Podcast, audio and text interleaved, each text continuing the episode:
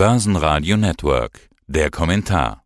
Mein Name ist Alois Wögerbauer und ich bin in der Geschäftsführung der Banken General Investment Gesellschaft in Linz. Und Sie haben im Sommer bei uns im Interview von einer schwankungsintensiven Bodenbildungsphase gesprochen. Seitdem hat der ATX nochmal fast 10% verloren, der DAX sogar etwas mehr, da sind es rund 12% zum Zeitpunkt unseres Interviews. Herr Wögerbauer, wie viel Schwankung darf es denn sein, dass man noch von Bodenbildung sprechen kann? Ja, der Boden ist noch nicht ganz gefunden oder, oder klar ausgetestet. Das gilt für die Aktienmärkte, gilt aber an und für sich noch mehr für die Anleihemärkte, wo auch sehr viel Stress derzeit im System ist, wo Unternehmensanleiherenditen nach oben ziehen, mittlerweile Richtung vier Prozent und wo sich auch sehr viel tut.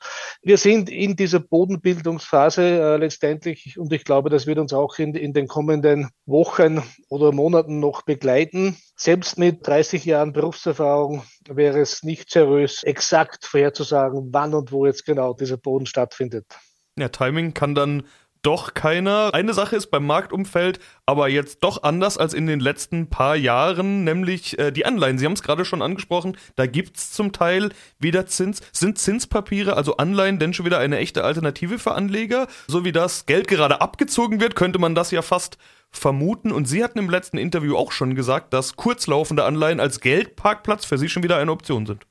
Ja, das ist so. Das ist auch eine Entwicklung von der Dimension her, die, so ehrlich möchte ich auch sein, die sicherlich auch zu den größten Überraschungen meines Berufslebens gehört. Denn wenn wir uns vor exakt einem Jahr hier getroffen haben, dann lagen zum Beispiel die Renditen von Unternehmensanleihen Euro Investment Grade für etwa fünf bis sechs Jahre Bindung bei ungefähr 0,4 Prozent Rendite und heute, zwölf Monate später, liegen sie bei vier Prozent Rendite eine unglaubliche Entwicklung. Dementsprechend schmerzvoll für bestehende Investments, weil natürlich äh, die Kursverluste deutlich sind. Für Neuinvestments sehen wir das schon als, als sehr attraktiv an. Denn wenn ich mir heute ein Renditniveau von vier Prozent für fünf bis sechs Jahre sichern kann, dann hatten wir dieses Niveau zuletzt so im, im, im Raum 2011, 2012 im Auslaufen der Eurokrise und, Italien-Griechenland-Thematik.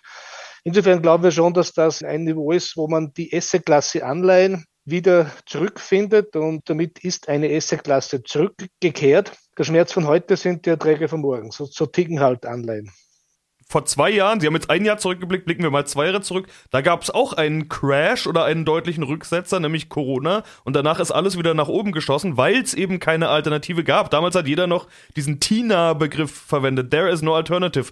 Der ist damit ja obsolet geworden, wenn es wieder Alternativen gibt. Ja, und es gibt einen großen Unterschied zu dieser Entwicklung 2020, äh, die Sie angesprochen haben. Damals haben die Notenbanken Geld ins System gepumpt und heute ziehen die Notenbanken Geld aus dem System raus. Das ist natürlich ein anderer Hintergrund. Ich finde das, was derzeit passiert, richtig und normal. Anormal war das vorher. Wir haben nur uns daran gewöhnt und wenn man ein Umfeld über Jahre hat, empfindet man es als normal, obwohl es nicht normal ist. Denn negative Renditen und Minuszinsen und Anleihekäufe waren nicht normal. Jetzt geht es Richtung Normalität. Das ist schmerzvoll, aber aus meiner Sicht alternativlos.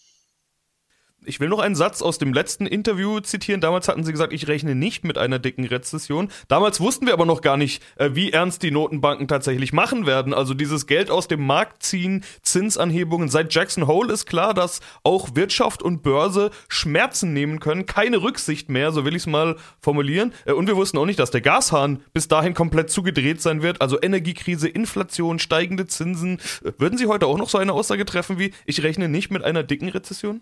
Würde ich etwas revidieren, ja, aus, aus genau den Gründen, die Sie angesprochen haben. Und es gibt auch diese, diese Aussage von Jerome Powell, die bemerkenswert klar war, wo er, wo er gesagt hat, frei übersetzt, ich würde mir wünschen, es gäbe einen schmerzlosen Weg, aber es gibt ihn nicht.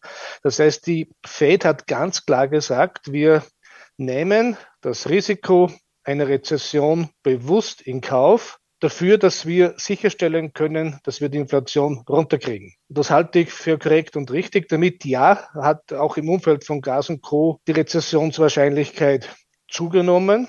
Ich glaube, die Notenbanken führen uns derzeit bewusst in eine Rezession, um die Nachfrage zu dämpfen und die Inflationswellen zu brechen. Es gibt keine andere Möglichkeit. Ob jetzt eine wie man es auch nennen mag, dicke, dünne, lange, kurze, wer weiß das schon. Aber ich glaube, eine, eine Rezession ist derzeit sehr wahrscheinlich, aber wir müssen einfach diesen Wort auch ein bisschen den Schrecken nehmen. Was heißt Rezession? Ja, vielleicht zwei, drei Quartale mal äh, negatives Wachstum. Nochmals, es ist der einzige Weg, um Zeit zu gewinnen, damit die Lieferketten sich erholen, damit äh, vieles wieder normaler wird. Und da müssen wir jetzt äh, gemeinsam durch, weil es keinen anderen Weg äh, gibt aus meiner Sicht.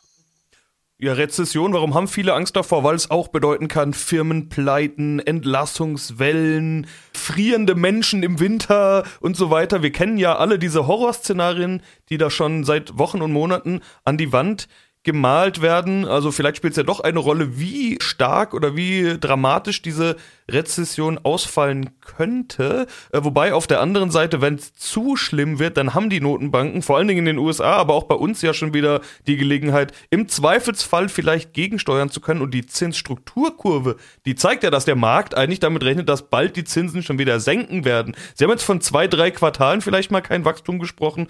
Sehen Sie, so wie der Markt, auch bald wieder Zins Senkungen oder ist das daraus nicht zu interpretieren?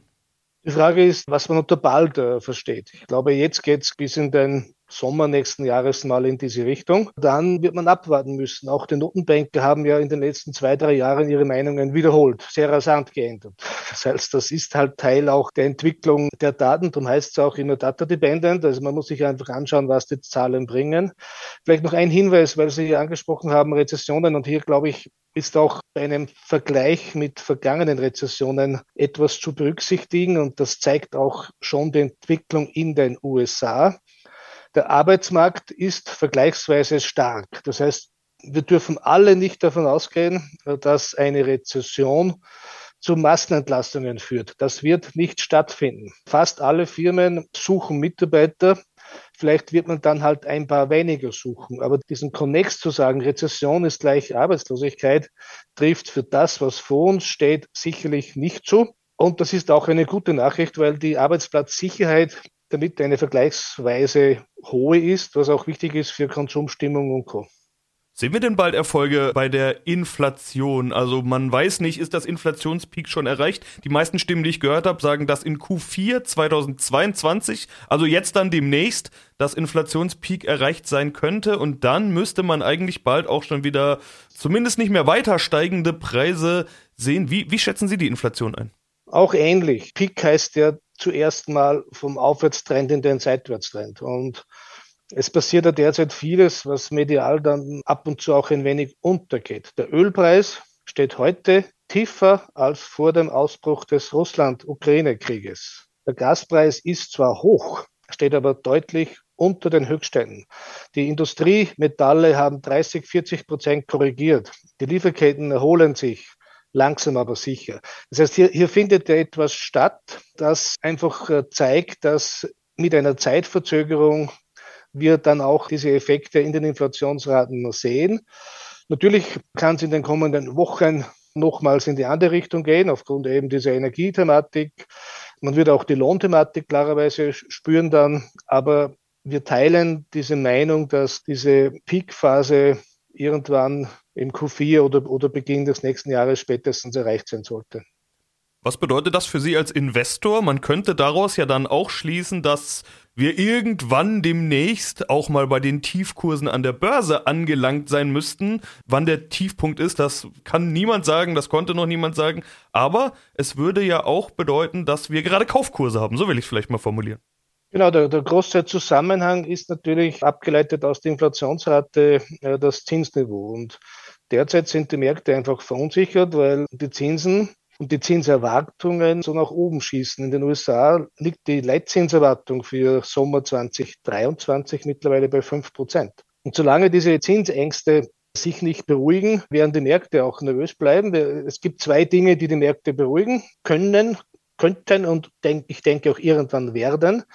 Das eine, wie schon erwähnt, ist eine Entspannung auf der Inflationsfront, weil man daraus abgeleitet eine Entspannung auf der Zinsfront sehen würde und das würde die Märkte deutlich beruhigen.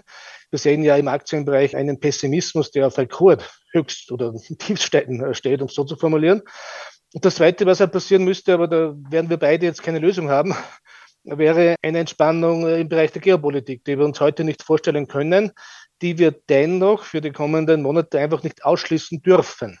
Was hilft denn jetzt gegen diese, ich will fast schon Depression oder Panik sagen, die wir ja im Markt sehen? Augen zu und durch oder wie geht man am besten damit jetzt um? Ja, ich würde sagen, Augen zu und durch, weil das immer dann ein Ratschlag ist, der natürlich im Stress nicht gerne gehört wird. Das, das verstehe ich emotional natürlich. Aber Börsen ticken halt so. Normalerweise preisen die Aktienmärkte ein Geschäftsmodell mit den Ertragsaussichten der kommenden fünf, sechs, sieben Jahre. Außer, so wie jetzt und so wie es auch damals war äh, im Bereich Corona-Ausbruch, man hat kein Gespür für die kommenden Monate. Dann auf einmal wird dieses Pricing ausgesetzt. Das heißt, momentan fällt einfach dieser Blick, was ist denn ein Geschäftsmodell für die kommenden Jahre wert, weil auch sehr viele Firmen, was uns auch als Investoren immer wieder dann durchaus auch beschäftigt, einfach die Guidance aussetzen und, und sagen, ich kann nicht sagen, was, was, was kommt. Aber sobald die Börsen etwas mehr Blick haben, mehr die Zahlen greifen können, wenn wir wissen, dass die Rezession vielleicht minus ein Prozent ist oder minus zwei, ist das besser als gar nichts zu wissen. Also diese, diese negativen Schlagzeilen sind dann besser und ich glaube, in diese Phase werden wir in den kommenden Wochen eintauchen. Aber es gibt hier keine kurzfristige, schnelle Lösung. Daher strategisch steigen, wir, wie schon erwähnt, im Anleihebereich sehen wir die Zinsniveaus oder Renditeniveaus als attraktiv an. Im Aktienbereich würden wir eher nur noch schrittweise zukaufen, vielleicht ein Drittel jetzt, ein Drittel zu Jahresende und ein Drittel dann im Q1 2023, um einfach den Einstiegszeitpunkt zu streuen was ist denn der Tipping Point, beziehungsweise was sind die, die Daten, die für Sie jetzt besonders wichtig sind? Äh, wir haben jetzt ja unterschiedlichste Dinge besprochen. Sind das jetzt die Inflationsdaten, mit denen es steht und fällt? Ist es die Berichtssaison mit den Prognosen, mit den Guidance-Berichterstattungen, die Sie gerade angesprochen haben? Oder sind es doch die Zinssitzungen? Ist es die Geopolitik? Was sind die Punkte, die jetzt besonders wichtig sind?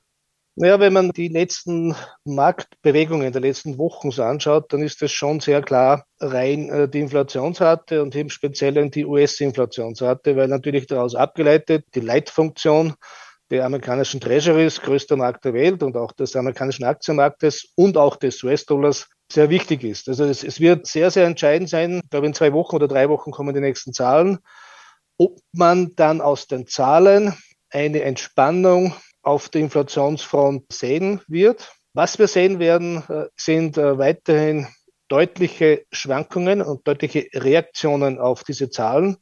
Aber eben, ich denke schon auch in beide Richtungen. Aber man muss einfach abwarten, wie die Zahlen dann, dann reinkommen. Aber das ist schon der große Tipping Point aus meiner Sicht. Ja, dann sind wir mal gespannt, was die nächsten Wochen, Monate bringen. Herr Würgebauer, soweit vielen Dank. Danke auch.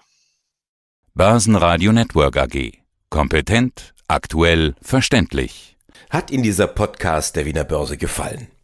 Dann lassen Sie es uns doch wissen und bewerten Sie unseren Podcast mit vollen fünf Sternen. Vielen Dank und bis zum nächsten Podcast. Alles rund um Börse.